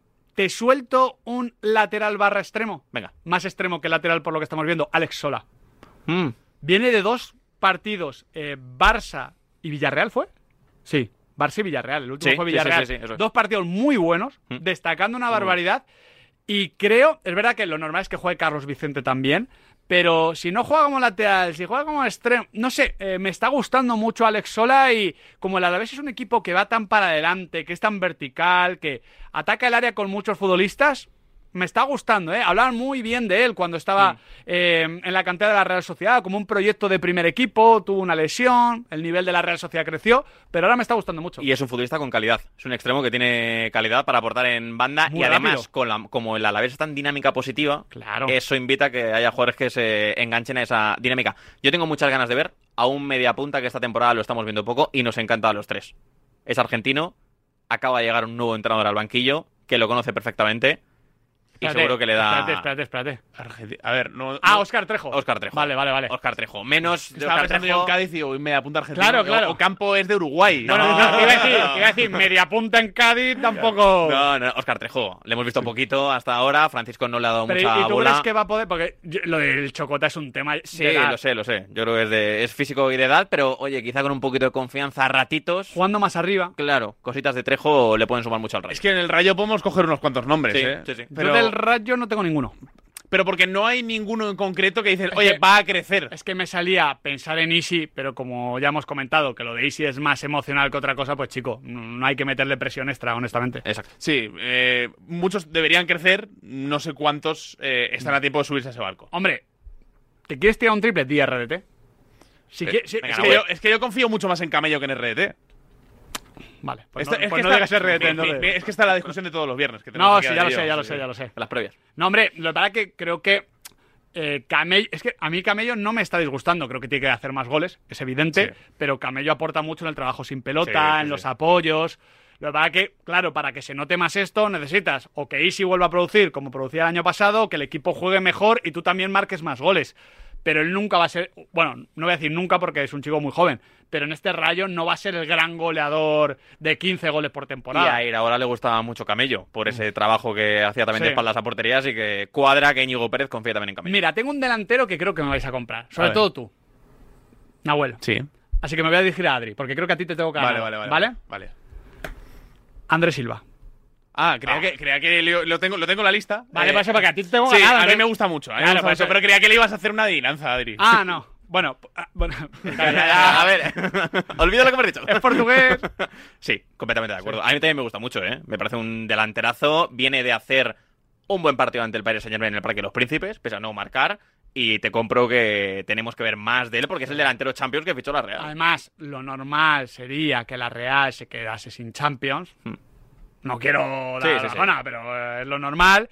Y ahí la Real va a tener que competir en Liga, no ya por la Champions, que le queda lejísimos, por supuesto, sino por la sexta posición, o igual la quinta si el Athletic Club, el vecino, no aprieta tanto, pero claro. Y te diría y que por consolidar la séptima. No es el único nombre en la Real Sociedad. Yo creo que el tema del 9 es evidente. Claro, pero- lo de Kieran Tierney, que era otro de esos fichajes que tenían que subir el techo, eh, yo creo que es complicado. Es que igual ya juega Javier Arán. Claro.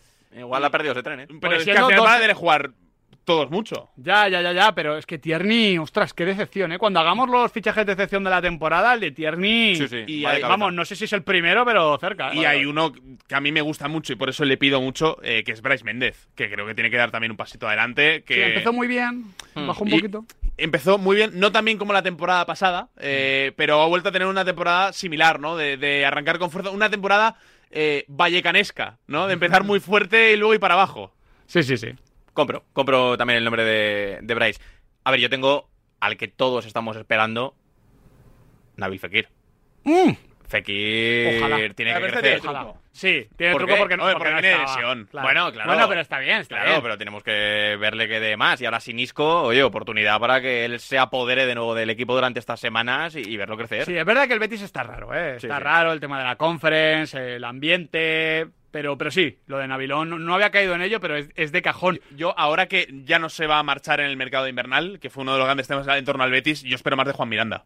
Sí. Que, que aparte él lo necesita el Betis porque Abner eh, no está. Eh, yo, yo, No, no está, esto vale, mola porque es literal y metafóricamente hablando. Sí, sí, Yo insisto en que a mí Abner me parece que es un futbolista que va a hacer carrera. Eh, no sé, Hombre, dudo, está- dudo que en el Betis. Está haciendo carrera, tiene cuerpo para hacer carrera. Sí, pero, sí. joder. Que, que con cuatro conceptos es un futbolista que destacaría mucho más y que parece que no se está cogiendo a la dinámica por, bueno, por un tema de adaptabilidad. por Seguro que por de- eso llamó la atención de Cordón. Claro, eh, pero es que el Betis necesita tirar de, de Juan Miranda y, y lo necesita cada tres días. Así que espero un pasito adelante. Yo espero un paso adelante y eso que creo que su temporada es buena, pero ya le repasamos el otro día que no está produciendo tanto como debería. Y, y es que me gusta mucho Alex Baena. Alex Baena debería ser un futbolista que nos ponga en dudas en la convocatoria de la selección. Yo creo que no va a pasar. Eh, porque, porque hay muchos candidatos y demás. Pero Alex Baena tendría que estar en la, en la nómina. Y creo que lo que le falta es, más allá de que el Villarreal vaya mejor, aquí es imputable creo que también al equipo, producir esos goles. Porque Sí. él llega mucho, él llega sí. muchísimo. Y tiene calidad para asistir, tiene calidad para golpear. Creo que es un futbolista potencialmente de 10 goles, 10 asistencias. Creo Pues- que, es, que puede ser así de bueno. Lleva un gol y siete asistencias hasta el momento en Liga. Claro, o sea, si, si con el golpe de si balón que la tiene. media, igual serían 2 y 11. Sí, con, con lo que llega y dispara, compro que tiene más gol o puede hacer más goles de los que Además, se, lleva. se encarga del balón parado también. que Hmm. al final eso también te da asistencias. ¿Sabes a quién le pido yo más cifras? Y creo que las va a hacer. ¿Quién? Porque en Liga son flojitas. Está siendo el mejor jugador de su equipo. Pero va a hacer más cifras. Estoy convencido de ello, porque es muy bueno. El mejor jugador de su equipo. Sí, sí, sí. Eh, no es el Villarreal, ¿no? ¿Zona No, alta, no. zona baja? Zona alta. ¿Zona alta? Zona alta, zona alta. Está siendo el mejor. Es muy jovencito. pero hay que pedirle más cifras y estoy convencido que la Ah, Estoy de acuerdo, Jude Bellingham. Está marcando muy poco. No, no, eh, no, no. ¿Estás hablando de Lamin? Lamin Yamal. Ah, Lamin Yamal. bueno, si estás de cajón. Claro. Claro, lleva tres goles y Pero dos eso no es ser muy joven, eso es ser un crío. Bueno, vale. Tú no ves a un bebé. Insultantemente tú, joven. Tú no ves a un bebé y dices, mira qué, qué niño más joven. Es verdad, es un crío, totalmente. Pero, Jolín, con lo que está aportando, con lo que Sí. está tirando del Barça, creo que con el talento que tiene puede hacer más cifras. No le quiero cargar más cosas a la No, mochila, no, ¿eh? que pero, no va por pero ahí. si estamos hablando de jugadores que creemos que van a ir a más, Claro. pues está ya empezando a ir a más Exacto. y es un chico que acumula experiencia. Justo. Por fíjate por que la descripción no encajaba perfecta, pero va un poco por ahí. Un futbolista que, está, que es de los mejores jugadores de su equipo y que tiene que producir más cifras. A ver. Y no marca desde el 28 de septiembre. Ostras. Es delantero centro. Zona baja, ¿eh? Pero muy baja. Hombre, hombre, el delantero centro no marca desde septiembre. Eh... Es argentino. Lucas Boye. Lucas Boye. Yo me he quedado loco con el dato. Sí, es, Eh, que, es que yo estoy intentando. ya, lo primero que pensás en Lucas Boye, pero claro, digo, ha tenido que marcar antes. sí, sí, ha marcado tres goles esta temporada. Marcó tres en los primeros cuatro partidos que juega él con el Granada. Recordemos que llega tarde en el Sí. mercado de agosto, que incluso llega a debutar con el Elche en segunda división. Eh, en su primer partido le marca la Real Sociedad. También le marca el Girona. Se queda en blanco contra Las Palmas y le marca el Betis. Desde entonces no marca Lucas. Oh, Mira, yo del Granada tenía a Sergio. Ruiz porque me está gustando mucho y creo que en la configuración actual del Granada luce un poquito más. Hmm. Porque entre que antes la pareja de centrales hacía aguas, el tema de... Es que a mí Gumbau no me termina de llenar. A mí me gusta, la pareja que me gusta es Sergio Ruiz, eh, Gonzalo, Gonzalo Villar, Villar, ¿no? es la que más me convence. Con, con Ongla. Con Jongla, sí, sí, sí, pero te quiero decir la pareja de. Porque a Sí, le doy sí, por, por amortizado en ese sentido. Y creo que al final, como el cacique Medina eh, varía entre el 4-2-3-1 y el 4-3-3, dependiendo un poquito de la altura, yo creo que deben jugar esos tres. Sí. Y, y es que Gumbao me parece que le hacía lucir menos. Y Jongla es como más especializado en lo defensivo.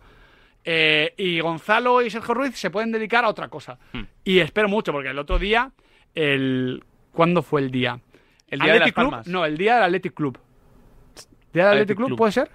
Eh, es que no recuerdo el partido, la verdad. No, Fue- el Athletic fue hace tiempo.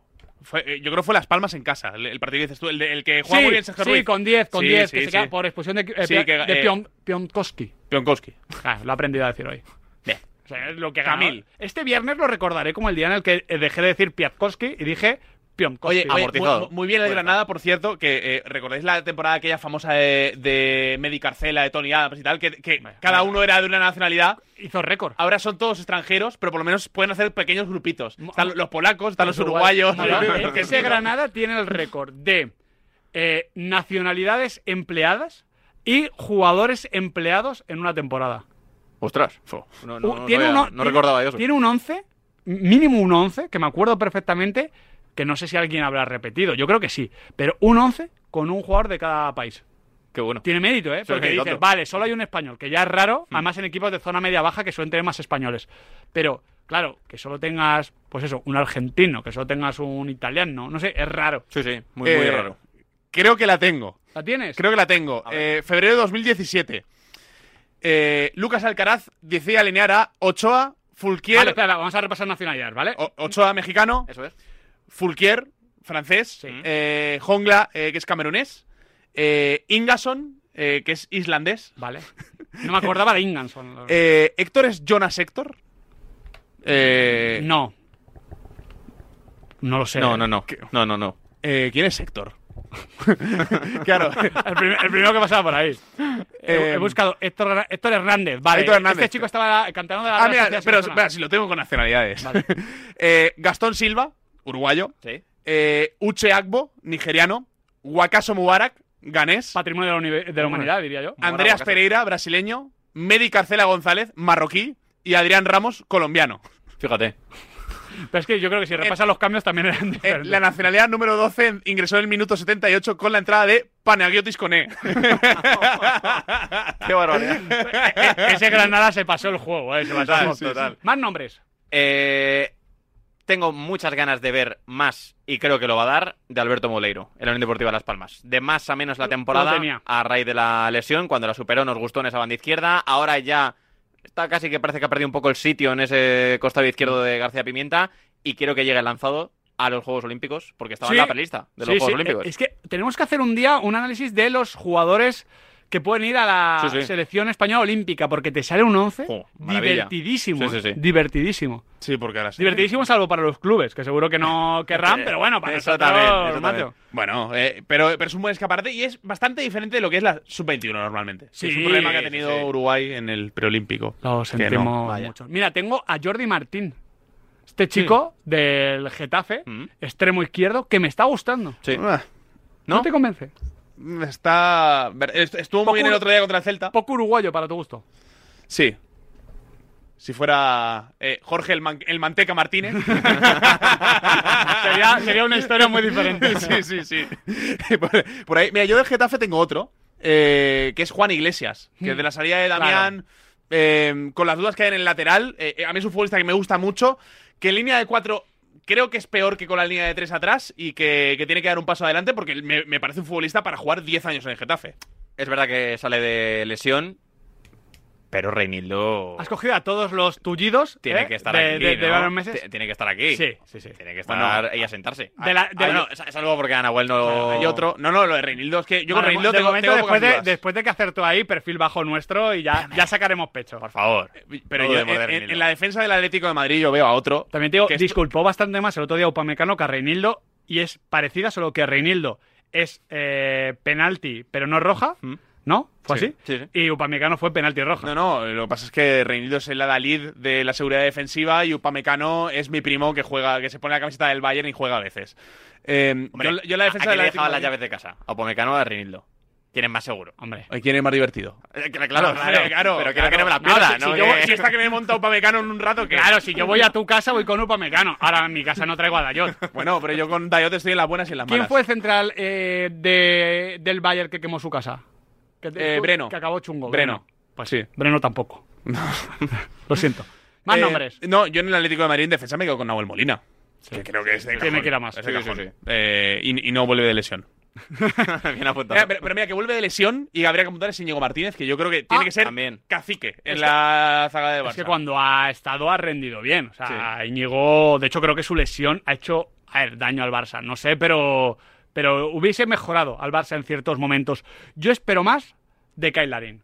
Y creo que está jugando mejor. Es el jugador que más ocasiones eh, o que más goles se ha dejado en el haber con este eh, tema de los Spetter Goals que repasamos el otro día.